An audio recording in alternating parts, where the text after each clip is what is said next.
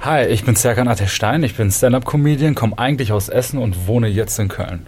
Campus FM Thema. Deine Heimatstadt ist ja Essen. Was verbindest du mit Essen? Und du hast ja auch, glaube ich, hier deine ersten Wurzeln zum Comedy gefasst, oder? Ja, mit Essen verbinde ich auf jeden Fall ja, das Ruhrgebiet, Ruhrgebiet Liebe, äh, Unperfekthaus, Michas Kännchen, Ehrlichkeit und Jogginghose auf der Straße als ganz normaler äh, Catwalk von Fashion. Und also es ist anerkannt. Hier hat man nicht sein, seine Kontrolle über sein Leben verloren, wenn man eine Jogginghose trägt. Was verbindest du mit dem Unperfekthaus? Das ist ja auch gar nicht so weit von uns hier vom Radio aus. Unperfekthaus, also da verbinde ich vor allem kreative Räume, also einfach, dass man eine gute Zeit da verbringen kann, dass es super alternativ ist, dass jeder herzlich willkommen ist und damit verbinde ich eigentlich auch Essen. Du bist ja eigentlich auch da irgendwie hier in Essen vorher aufgetreten, oder? In Essen aufgetreten, meinst du jetzt so per se? Ja, Ja, genau, Im man so- Unperfekthaus gab es so eine Open Mic oder da konnte man alles machen, von Jonglieren bis ähm, ja, gesprochenes Wort halt. Und das hat mir aber irgendwie nicht gereicht, weil A war das nur einmal im Monat, B hast du nicht immer einen Spot gekriegt und C war es halt keine reine Comedy-Sache. Und ich wollte irgendwie auch so wachsen, also bin ich dann immer wieder nach Düsseldorf, nach Köln gefahren, habe dann da meine ersten Schritte gemacht bei Open Mics und irgendwann habe ich mich dann versetzen lassen von der Arbeit aus. Da war eine Stellenausschreibung in Düsseldorf, die habe ich dann wahrgenommen und bin nach Köln gezogen für, ehrlich gesagt, fürs Comedy mal. Wie rutscht man denn in die Comedy-Szene rein? Also beim Radio ist das ja, dass man irgendwie Campusradio macht und man bestenfalls irgendwie vielleicht entdeckt wird, ungefähr. Ja. Ähm, wie war das denn bei dir, dass du sagst, okay, jetzt werde ich gebucht und jetzt darf ich äh, den Comedy Clash moderieren? Ich glaube, es gibt ein paar Parallelen tats tatsächlich. Ist ja so bei diesen kreativen Berufen. Klar, ihr habt noch Scheine, die ihr machen könnt und Titel, die ihr sammeln könnt, um irgendwie was zu, zu erreichen. Comedy ist kein Ausbildungsberuf. Ähm, ist ähnlich wie, keine Ahnung, Zirkusdompteur, Pornodarsteller. Ist einfach kein, ist kein geschützter Beruf. Na, genau wie Coach oder sowas. Ne? Das heißt, eigentlich muss man nur zusehen, dass man irgendwie auf eine offene Bühne kommt. Also, ich hatte damals 2016, als ich angefangen habe, hatte ich noch kein Insta, kein Facebook, ich hatte nichts. Ne? Ich, hatte, ich hatte bei WhatsApp war ich schon mm, richtig Boomer-Style skeptisch. Ne? Ich hatte Signal. Ne? Was ist das? Signal, so eine, so eine sichere Messenger, der über einen deutschen Server geht, wo der nicht, ab, der nicht abgehört Okay, werden das kann ich schon hören. Au- Auch ehrlich gesagt super vermessen zu denken, dass man als ganz Normalo, als Normalo irgendwie es wert wäre, von irgendwelchen Geheimdiensten ausge, ausspioniert zu werden oder von irgendwelchen, ist auch egal. Auf jeden Fall, ich hatte das alles nicht. Und dann habe ich per E-Mail alle Bühnen, also sämtliche Bühnen angeschrieben, kann ich ja mal auftreten. Also es war hauptsächlich in NRW, ne? Köln, Düsseldorf, Ja. etc. Aber auch Bayern. Und dann hat mir eine offene Bühne in Attenkirchen, 50 Kilometer von Ingolstadt entfernt, geschrieben, ja, du kannst bei uns auftreten. Das, es ging um meinen ersten Auftritt. Ne? Ähm, du kannst bei uns auftreten, aber ähm, ja, sieben Minuten. Und dann meinte ich so, ja, ich fahre 550 Kilometer, nicht für sieben Minuten, auch richtig durch. Und dann meinte so, ja, du kriegst den Headliner-Spot, 20 Minuten, hast du so viel Material. Ich sag so, ja, bis dahin habe ich so viel Material. Habe ich alles aufgeschrieben, was jemals Witziges in meinem Leben passiert ist. also was ich meinte, was witzig und was erzählenswert ist und so. Bin dann runtergefahren mit meiner, mit meiner besten Freundin damals und mit meinem Bruder, haben wir so einen Roadtrip gemacht. Ja, und da hatte ich dann meinen ersten Auftritt. Schickt man eigentlich auch ein Demo-Tape mit? Das war das Oder Problem wie funktioniert nämlich. das? Genau, das, gut, dass du es sagst. Das war nämlich das Problem. Ich hab, bin bei den anderen offenen Bühnen in NRW nicht äh, reingekommen, weil es war einfach irgend so ein Hyopai, der sich per E-Mail meldet und kein Video hat. Also ich hatte nichts anzubieten. Und wie hat das denn funktioniert, dass sie dich trotzdem genommen haben? In Attenkirchen Ja. auf Vertrauen. Die waren so, ja, Wir nehmen alle. Wir nehmen alle. so, ja, so ungefähr. Ähm, in, die, denen war auch super wichtig, dass die gesagt haben, dass die keine CSU oder CDU-Stadt sind, sondern die hatten eine parteilose Bürgermeisterin. Es war auch echt alternativ. Also die haben schon 2016 überall der Hafermilch getrunken. Da war es noch nicht, hat es noch nicht so Schule gemacht. Okay, also du bist quasi in Essen, hast du deine Wurzeln zum Comedy gefunden. Was du aber auch in deinem Programm erzählst, ist ja, dass du eigentlich, glaube ich, weggezogen bist oder beziehungsweise auch gar nicht hier zur Schule gegangen bist Genau. und gar nicht von Essen in deine Jugend hier so geprägt wurdest, oder? Ich war nur auf der Diergard Grundschule ein halbes Jahr. Schöne Grüße an meine Klassenlehrerin, falls ihr das hört. Ich bin nicht so ein Assi, wie ich damals noch war. Ich, ich musste damals im Herbst immer den, die, für die Pausen im Klassen, im Lehrerzimmer verbringen, weil ich die anderen MitschülerInnen äh, mit Kastanien beworfen habe. Das Da- war das Schlimmste, was du gemacht hast?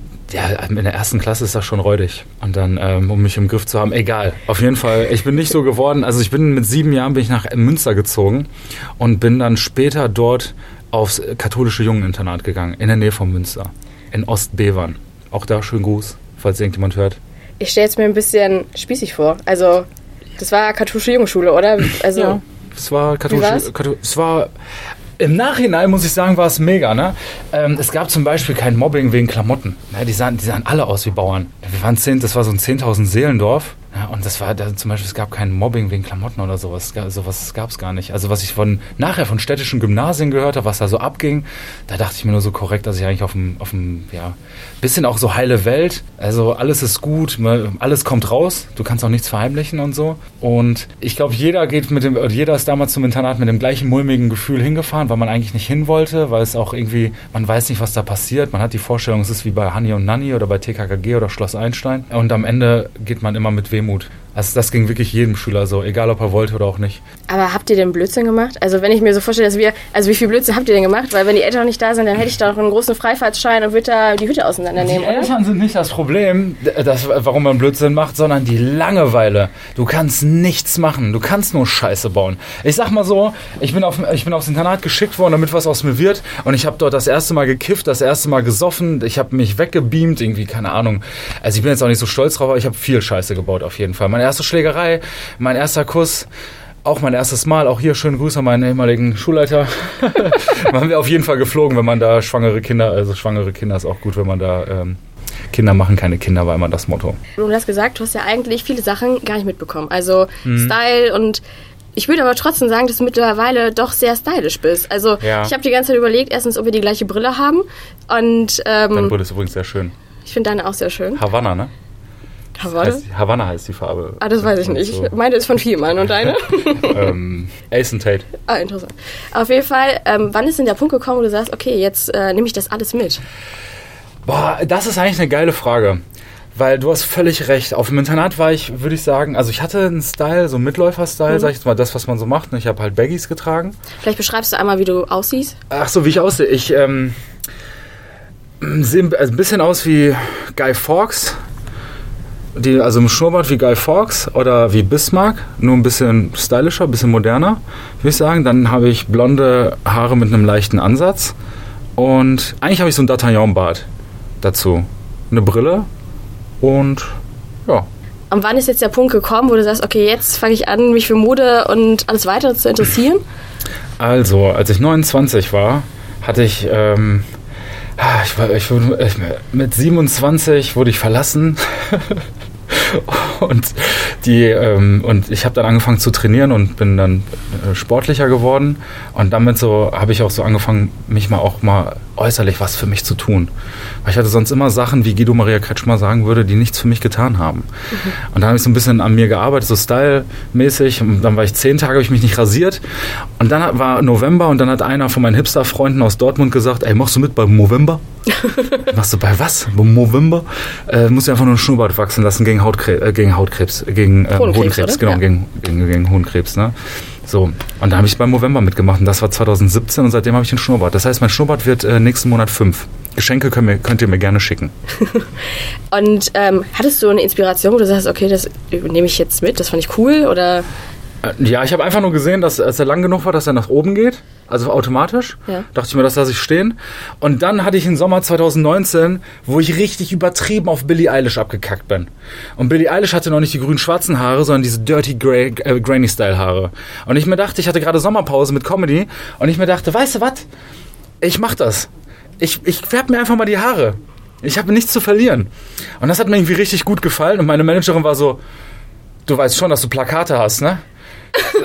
Wie willst du das machen? Und ich war so, ja, ich wäre schon gerne grau oder blond halt. Ja, und dann ja, neues Fotoshooting gemacht, neue Plakate rausgeholt und seit 2019 trage ich die Haare blond mit diesem, mit diesem Bart. ich habe nämlich gedacht, vielleicht ist das Marketing, weil das ist so auffällig.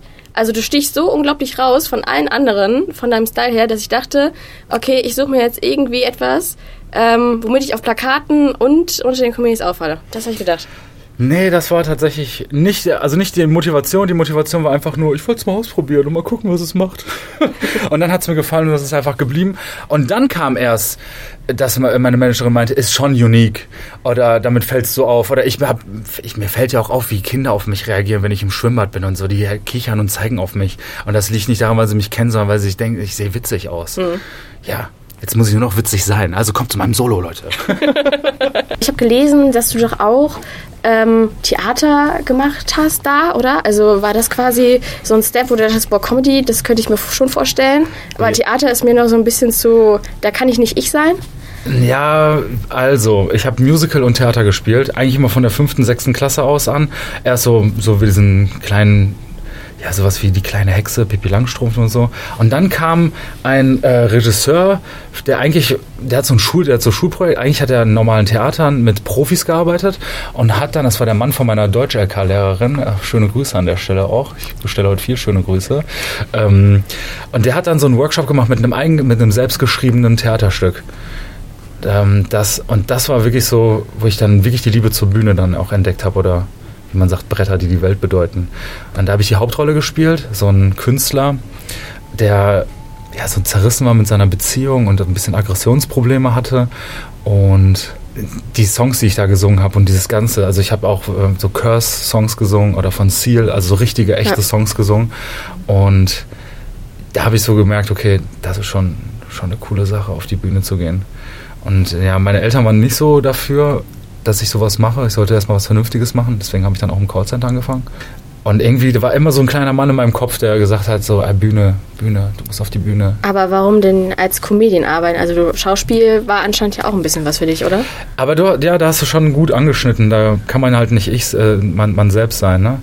Also ich würde auch nicht sagen, dass ich es schaffe, dass ich schaffe, 100% ich selbst zu sein auf der Bühne, weil letztendlich ich biete ja nur einen Strang meiner Persönlichkeit an, den ich ja da auf die Bühne bringe. Ist ja auch ein guter Selbstschutz, ne? weil wenn du alles, dann bist du ja nur angreifbar des Todes. Aber auch da, man schält sich quasi so ab, um zu seinem inneren Kern zu kommen. Weil ich finde, das ist so eigentlich die beste Comedy. Ähm, ist ja Tragödie mit Zeit. Du hast über dich gesagt, oder beziehungsweise über Comedy gesagt, das ist eine Reise zu dir selber. Ist das für dich eine Art Therapie, was du auf der Bühne erzählst, dass du so viel aus deiner Vergangenheit verarbeitest auf der Bühne? Würde ich nicht unbedingt sagen, ne? weil die, wenn ich da, also ich weiß nicht. Oder findest du es einfach nur witzig und sagst, das ist. Ja, also ich finde es, sagen wir mal, wie soll ich das am besten sagen? Ich glaube, wenn ich jetzt wirklich so Sachen, die man beim Therapeuten besprechen würde, auf die Bühne bringen würde, würde ja keiner lachen. Weil man ist ja dann dabei, das noch zu verarbeiten und da irgendwie noch was rauszuholen, ne? Aber viele Künstler, Musiker ähm, verarbeiten ja auch ihren Schmerz in Songs und sagen, ich stelle mich damit auf die Bühne. Deswegen gibt's ja auch traurige Songs. Ne, klar, die sind ja auch super, die berühren mich ja auch. Ne? Ich glaube auch ohne, sowieso mit keinem Gag der Welt kannst du die Menschen so erreichen wie, wie mit einem Song. Also keiner sagt, boah, hast du diesen Gag gesagt, das hat mich voll bewegt und das wird ja keiner sagen. Ähm, da würde ich, also bei Comedy schon wichtig, dass am Ende gelacht werden kann. Ne? Das ist halt, und da brauchst du halt wirklich die Distanz dann zu den Dingen, wenn du sehr persönlich wirst. Und deswegen, wenn ich, wenn ich was auf die Bühne bringe, was ich gerade oder was ich verarbeitet habe oder was mir passiert ist, dann ist es meistens weit weg genug, dass man daraus Witze machen kann oder generieren kann. Weil die Dinge, die mir jetzt irgendwie aktuell wichtig sind, also ich würde ich niemals mit auf die Bühne gehen. Das hat dann eher so einen Charakter von, von einer Selbsthilfegruppe. Ich will ja schon, dass die Leute lachen, aber ich will ja auch Comedy über ähm, Alltagssachen machen oder so observative Sachen machen, die ja dann nicht von mir ausgehen. Aber ich finde trotzdem, so im ersten Programm wollte ich halt unbedingt eigentlich so wirklich mich vorstellen, also auch eine Idee von mir selbst auch, auch bekommen, äh, also von den Bühnen echt bekommen. Und deswegen fand ich das irgendwie auch wichtig. Man muss ja erstmal wissen, wer man ist, gerade wenn man noch unbekannt ist. Wie findet man sich als Comedian sein Programm? Ich glaube, am Anfang ist es wirklich so, zumindest bei mir war es so, ich habe erstmal alles aufgeschrieben, was ich meine, was witzig sein kann. Also alles, was, wo irgendwie Comedy, äh, Comedy drin ist. Erstmal muss man ja auch wissen, was ist deine Humorfarbe? Du kannst dir deine Humorfarbe nicht aussuchen, genauso wie deine Stimmfarbe. So, ich wäre gerne trocken und cool, ne? aber nein, ich bin hastig und needy. Einfach, ich bin, ich, ich möchte die Leute zum Lachen bringen, das, das gibt mir was. Ich, ähm, Freunde von mir nennen mich auch äh, liebevoll den Lachsommelier, weil ich so Lachen sammle. Manchmal höre ich so in der Bahn Leute lachen und sage das war eine witzige Lache. Und dann stelle ich mir vor, wie die halt so richtig ausgelassen lachen und so. Hast du einen Lieblingslach? Mach mal vor. Nee. es gibt auch, un- es gibt Ich aber ein, mag- Re- es gibt ein Ria. Ich mag am liebsten das Robbenlachen, dieses. Äh, äh, äh. Ja, die, die Innenlacher sind eh spektakulär. Es gibt ja auch diese, ähm, diese Eselslacher, dieses Oder Rückwärtslachen. weil die dann nicht mehr atmen können, weil die so gelacht haben. Das finde ich auch richtig gut. Ne? Ähm, was ich die, meine Lieblingslache ist, die ich am wenigsten erwarten würde von dem Menschen, den ich habe. Weißt du, was ich meine? Also du hast einen Menschen, der ist irgendwie so voll uptight irgendwie, so ein bisschen auch vielleicht sophisticated und plötzlich lacht er sich den Arsch ab, wie so, irgendwie so richtig dreckig so. Und es ist einfach ein Mann, der einen Anzug trägt. Hattest du schon mal Lachen auf der Bühne, das dich so komplett rausgebracht hat mit deinem Programm? Ja. Ja, es war eine richtig schrille Meerschweinchenlache äh, von so einer älteren Dame, die die auch so Broschen, äh, Ohrringe und keine Ahnung, war so eine richtige, weil ich hier denken würde, so eine alte Oberstudienrätin. Und die hat sich dann aber schlapp gelacht, nur bei den Dir Dirty Jokes. Nur bei den Pimmelwitzen, sag ich jetzt mal. Ne? hat die aber so richtig, ist die so richtig abgegangen. Und dann, also das hat auch die, hat die Show komplett übernommen. Also sowas ist Comedy Gold, ne, wenn sowas passiert. Deswegen ist übrigens Comedy Live am besten. Ja, komm, mach Werbung. ja, also ich, genau, ich mach, moderiere den Comedy Clash heute, ist äh, wahrscheinlich schon zu spät, aber am 19. November und am 10. Dezember beim Jahresfinale in der Weststadthalle gibt es noch Karten und wie gesagt, Comedy ist live am besten. Und im Ruhrgebiet kann ich sagen, ist es auch wirklich special, weil die Leute auch nochmal mehr aus sich rauskommen als in anderen Städten, das kann ich euch sagen. Und Tickets könnt ihr wieder bei uns gewinnen. Und wenn ihr die nicht gewinnen wollt, weil ihr sagt, ich will das unterstützen, dann kauft euch Tickets, Leute. Was ich, also ich habe dich ja schon letzt, letztes Mal gesehen, also vor einem Monat ungefähr. Und was ich toll fand bei dir, du hast, kannst Beatboxen. Woher kommt das denn? Ich war damals auf dem Internat, ja. Und ähm, alles Geld wurde quasi dafür investiert, dass ich eine gute Ausbildung bekomme. Aber im Zusammenleben mit den Jugendlichen hat sich dann so mit diesem 14 bis 16 dann so, klar, man hat so Interessen entwickelt. Ne? Die haben dann so alles gemacht, was Geld kostet. Ne? Ist, keine Ahnung, Mountainbike, BMX, äh, DJing. Und na, wenn du DJ bist, brauchst du erstmal Hauptequipment. Dann brauchst du jeden immer Platten und so. Es ist immer so ein, ne? ich habe früher mal Lego gesammelt, so, aber ich, ich konnte nicht so ein teures Hobby mir leisten. Und äh, weil ich nicht so auf Rap abgegangen bin, also Rappen habe ich erst später mit angefangen, habe ich dann so überlegt, okay, wie kann ich zu meiner Subkultur dazugehören? Und dann habe ich halt so Beatboxen für mich entdeckt, weil damals der, ähm, das werde ich nie vergessen, 10. Klasse, erstes Halbjahr, bin ich zum, zum Gemeinschaftsklo gegangen und dann hat Matthias äh, R. Punkt, egal, hat dann in seinem Zimmer die Roselle-Platte gehört. Und das war ein Beatboxer, der hatte die, er- das, der erste, ne, ähm, die erste CD rausgebracht, nur quasi mit Mund. Ne, also nur mit dem Mund halt. Und ich fand es mega beeindruckend, weil er so eine, so eine Nummer gemacht hat, wo er Gesang und Beatboxen gleichzeitig gemacht hat. Und ich bin so wirklich, ich weiß, ich weiß es noch, als wäre es gestern gewesen. Ich laufe in diese Gemeinschaftsbäder rein und höre das so und ich war so, ey krass, was ist das für ein Song? Er meinte so, ey, das ist das, äh, der macht das alles gleichzeitig. Und dann haben wir uns das so morgens so angehört und ich bin nicht mehr duschen gegangen, Zähne geputzt habe ich trotzdem noch. Und dann bin ich den ganzen Tag mit, äh, dachte ich mir so, wie ist das möglich? Das ist doch evolutionär, ist doch die nächste Stufe erreicht. Ja, und dann habe ich für mich Beatboxen entdeckt. Und weil es früher, ja, heutzutage ist es ja so, du kannst ja Beatboxen lernen, einfach äh, YouTube-Tutorials und dann kannst du es wirklich Schritt, äh, Schritt eins mit, äh, wie ist das, Miezekatze, das ist ja was Berühmte, glaube ich, oder Pizza, Klaxi, Pizza, Ja, genau, Klaxi, ja. Pizza, Klaxi, Miezekatze. Damit fängt das ja an, dass da war keiner, der mir gesagt hat, mach mal Pizzataxi oder mach mal Miezekatze, sondern ich habe es so lange imitiert, nach Gehör, bis der Ton ähnlich geklungen hat, wie das, was Roselle gemacht hat. Also bist du krass musikalisch eigentlich. Kannst du auch ein Instrument? Ich habe mal Klavier gespielt. Bist du jemand, der das nach Gehör kann? Ja, ich kann keine Noten lesen. Das können viele tatsächlich nicht, Ja. ne? Die sagen, ich höre das an und dann kann ich das spielen. Okay, so krass bin ich nicht. Also ich muss da schon wirklich mich, äh, also ein paar Mal probieren. Also ich habe nicht dieses absolute Gehör oder sowas, ne, ähm, dass ich was hören und direkt spielen kann. Äh, das kann mein Bruder tatsächlich. Äh, auch schöne Grüße an der Stelle. Weil jed- jedes Mal war schöne Grüße, ein kurz und ihr habt einen super Abend. Ist so. also schöne Grüße, schöne Grüße, schöne Grüße. Nein, Quatsch. Auch die Tassen. Ähm, was wollte ich jetzt erzählen? Genau. Ja, und dann habe ich das so lange nachgedacht, bis ich, bis ich das konnte. Also ich bin schon ein bisschen musikalisch auf jeden Fall. Klavier, äh, ich habe letztens mich nochmal ans Klavier gesetzt. Ist natürlich nicht so wie Fahrradfahren. Ne? Also man merkt schon auch, die äh, Finger rosten ein bisschen ein. Ich habe mal ein Instrument gespielt und jetzt beatboxe ich halt. Ich glaube, es gibt auch viele Comedians, die Instrumente mit in ihr Programm einziehen. Hast du das auch vor? Dein aktuelles Programm heißt der, der Schnörres ist The real. Schnörres, Schnör- Entschuldigung, Entschuldigung. Schnörres ist real.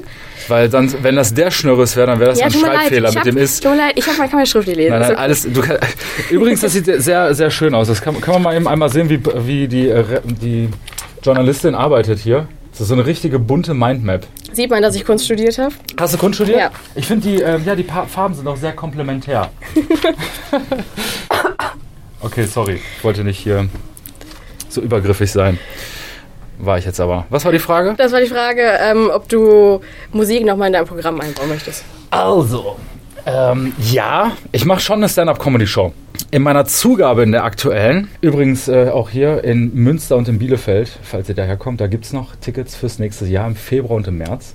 Komm vorbei, The Snow is Real, danach gibt es ein neues Programm. Da mache ich das in der Zugabe. Ähm, du hast ja mitbekommen, dass ich auch Nummern habe, wo ich das ein bisschen mit einbette. Ne, die Jesus-Nummern zum Beispiel. Ja. Wo ich immer sage, okay, stell euch mal vor, Jesus würde als DJ arbeiten.